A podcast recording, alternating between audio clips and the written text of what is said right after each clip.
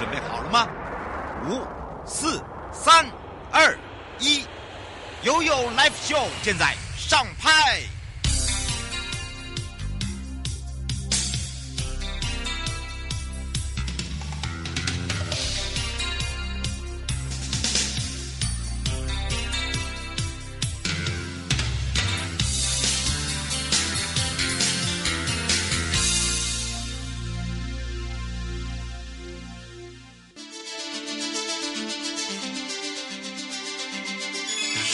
法律 Go Go Go！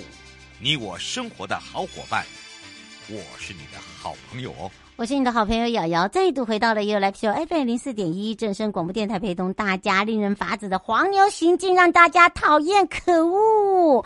好，来打击黄牛，拒买黄牛票哦。那这也是我们现在今天要来讨论的主题之外，要开放零二三七二九二零，让全省各地的好朋友、内地的朋友、收音机跟网络上的朋友啊，就过来。这个台北地检署黄文琪检察官要好好来打击这些黄牛啊。呃，相信大家呢，对于这个亚锦赛这个台。韩大战这个门票啊，说那个秒杀，就竟然可以喊出这种高价，吓死人！好的，你有买吗？哦，千万不要买这个贩售黄牛票，你知道这个是可以处罚你哟。好，当然也要开放零二三七二九二零，让我们全省各地的好朋友、内地的朋友跟收音机旁跟网络上的朋友一起来了解。那也赶快来让文琦检察官跟大家来打个招呼，哈喽。嗨，瑶瑶好，各位听众大家好。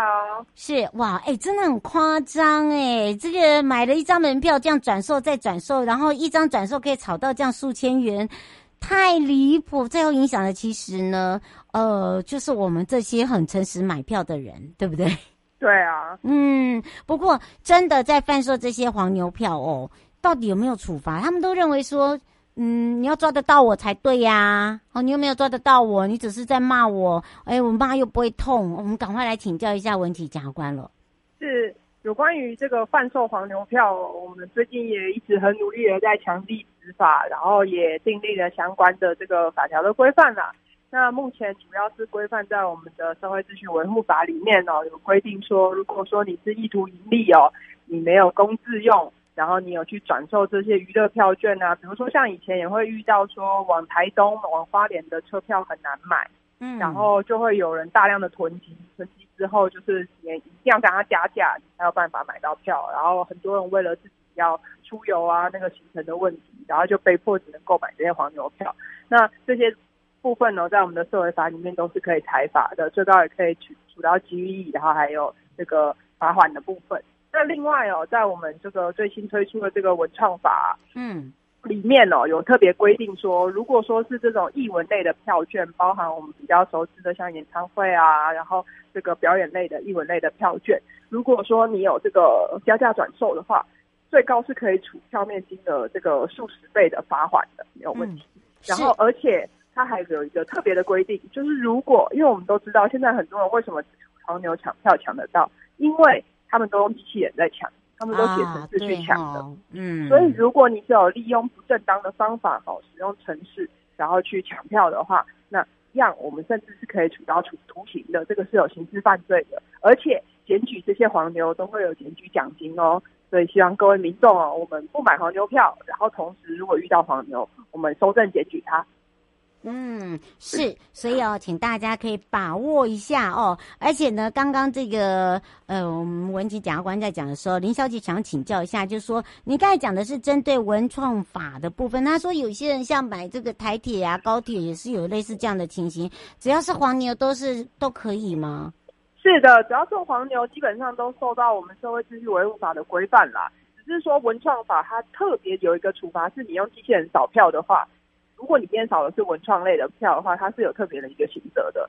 嗯、那当然，在一般的这个票券啊，包含我们演唱会的票券、交通的票券，然后甚至像我们大巨蛋球赛的任何的票券哈，如果是有意图盈利、加价转售的这个基本的黄牛的这个行为啊，那它都是可以处罚的。嗯，所以请大家要这个麻烦注意一下哦。吴先生说，请问一下要怎么检举啊？然后用什么样的一个方式是最不会被发现？哦，你很直接。你是说检举不被发现的部分吗？哦、对，对好，好，那我们先分成两个部分啦。都首先第一个是我们社会法部分的检举哈，主管机关是警察单位，所以当然我们一样是收集相关的这个人，如果说他有刊登一些贩卖的这个资讯，那当然我们来看他今天是一个什么样子的比赛啊，或者是什么样子的表演，或者是什么样的交通票券的这个刊登的贩售的情形，然后他的票价、原价以及他呃所提供的一些相关的资讯，我们可以检举相关的资讯跟这个警察单位去检举。那如果说有更特别的，已经知道人是谁了，或者是他今天这个脸书账号是怎么样，我们都可以试着去跟警察单位检举啦。那我们会试着去找出后续的这些人。他说检举会不会被人家发现是他，他被打？这个这个部分呢，当然就有赖这个在跟警察这边去做沟通。其实并不会，我们原则上不会去续名说检举人是谁啦，但是也是要看你提供的检举资料是怎么样。如果说你这个黄牛只有卖给你一个人，然后呢，你就拿着这个资料去检举，那黄牛到时候就知道是谁检举他了。对呀、啊这个，对，所以这个好像，因为我们如果要裁罚他，一定有他特定的贩卖的事实嘛。那他如果是广发广告，然后对很多人都卖，那当然你看不出来是谁检举他的。那如果说这个比较特定性，你提出来检举的资料比较特定性的话，那或许啦，或许会有这样子的，呃。考量，但是呢，嗯、我觉得在这个过程当中，我们都是可以讨论怎么样子去查清。或许他还有其他的刊登行为，因为黄牛基本上他是一个以此为业啦，他不会只卖一个人。嗯、所以看看，如果他其实是一个由对外广外去招揽啊，或者是你其实本身就是在脸书或者是赖上面看到他 PO 的广告，那代表说很多人都可以看到这个广告，可能被发现的几率也比较低。嗯，那就这个部分，我们可以去，可都可以去讨论说怎么样子。避免说检举人反而招人的这个报，就是报复啊，报复啦，对对对对对，嗯、也不希望说一个充满良美意的这个检举，后来会变成这样子比较呃意外的情形。嗯，方小姐想请教一下，您还没有讲到那个奖金是多少，怎么去分配？还有另外一个，他说如果现在现场看到人家在交易的话，用手机偷偷的拍，这也算吗？好，那我们分两个地方来回答哈。我刚刚。其实讲完社会法是当警察检举，我还没有讲到文创法。文创法这个部分就是我们有提供奖金的部分哦。那相关的奖金哦，呃，法条的规定，我现在有一点点没有那么记得，但是印象中大概好像有十万元左右的奖金。嗯，那为什么我会这样说呢？是因为详细的资讯通通都在我们文化部的这个检举黄牛网站上面，在文化部我们自己有设立一个网站，然后。嗯呃，你只要打检举黄牛文化部就可以搜寻到这个网站。这个网站上面哦，你就可以直接去登录并且检举。那如果说日后你所检举的这个黄牛哈，他本身有被裁罚或者是有被移送的话，嗯、那在裁罚跟移送了之后，你就可以请你检举奖金。而且这个检举奖金是这样，呃，如果很多人检举同一个人的话，是以最先检举的那个人为就是可以获得奖金的人。所以呢，大家如果看到黄牛的资讯的话，赶快动动你的小手，然后检举他，然后说不定你就可以获得这个检举的奖金哦。嗯，那刚刚瑶瑶还有提到的另外一个问题是说，你是说看到有人在交易？听众对方小姐说，她看到有人就是偷偷录下他们在交易的话嘞。是，那。呃，原则上任何的收证方式吼，只要没有违反到各资法，他如果是在一个公开的场合啊，只要没有违反到各资法，或者是没有影响到就是个人的隐私的话，基本上各种收证方式原则上我们都不会特别去限制。那最主要是你虽然把它拍录下来，可是你还是要确定说它的这个它有加价嘛。嗯，最主要是它虽然有交易，但它不一定有加价，所以可能还是要确定它真的是有加价。然后还有就是。交易的这个人他是谁呢？嗯，就是如果只是看到一个影像哈，没有办法特定这个人是谁的话，可能会比较可惜，因为我们就算看到他的脸，也不会知道他是谁。那当然，如果他身上有一些可以供辨识的，比如说他有车牌，他开车来的，然后或者是有其他的方式，我们可以去做一个帮助我们去收集更多的资料，说哦，就是这个人，然后他有出售票券的行为。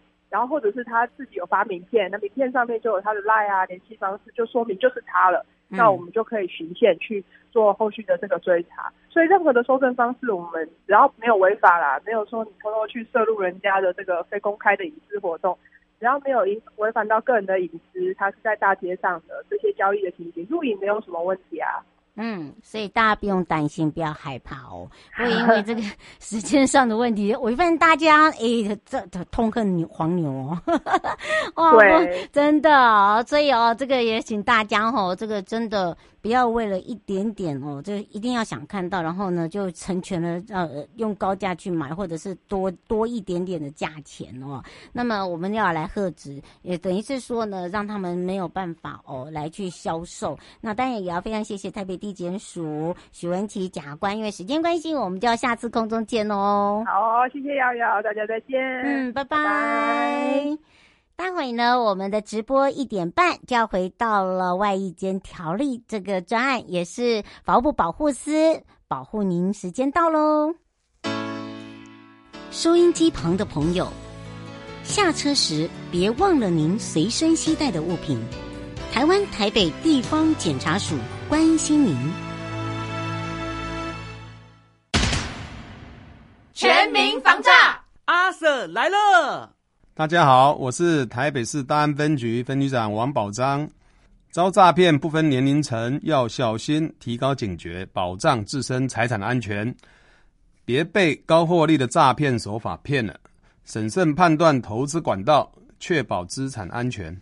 开心买卖货品要警惕，一页式广告被骗，损失很惨痛，请慎选有交易支付平台的商家才安心哦。投资股汇市赚钱机会难得，心动时要小心，要多花点时间确认风险，保护自己的钱财。台北市大安分局关心您。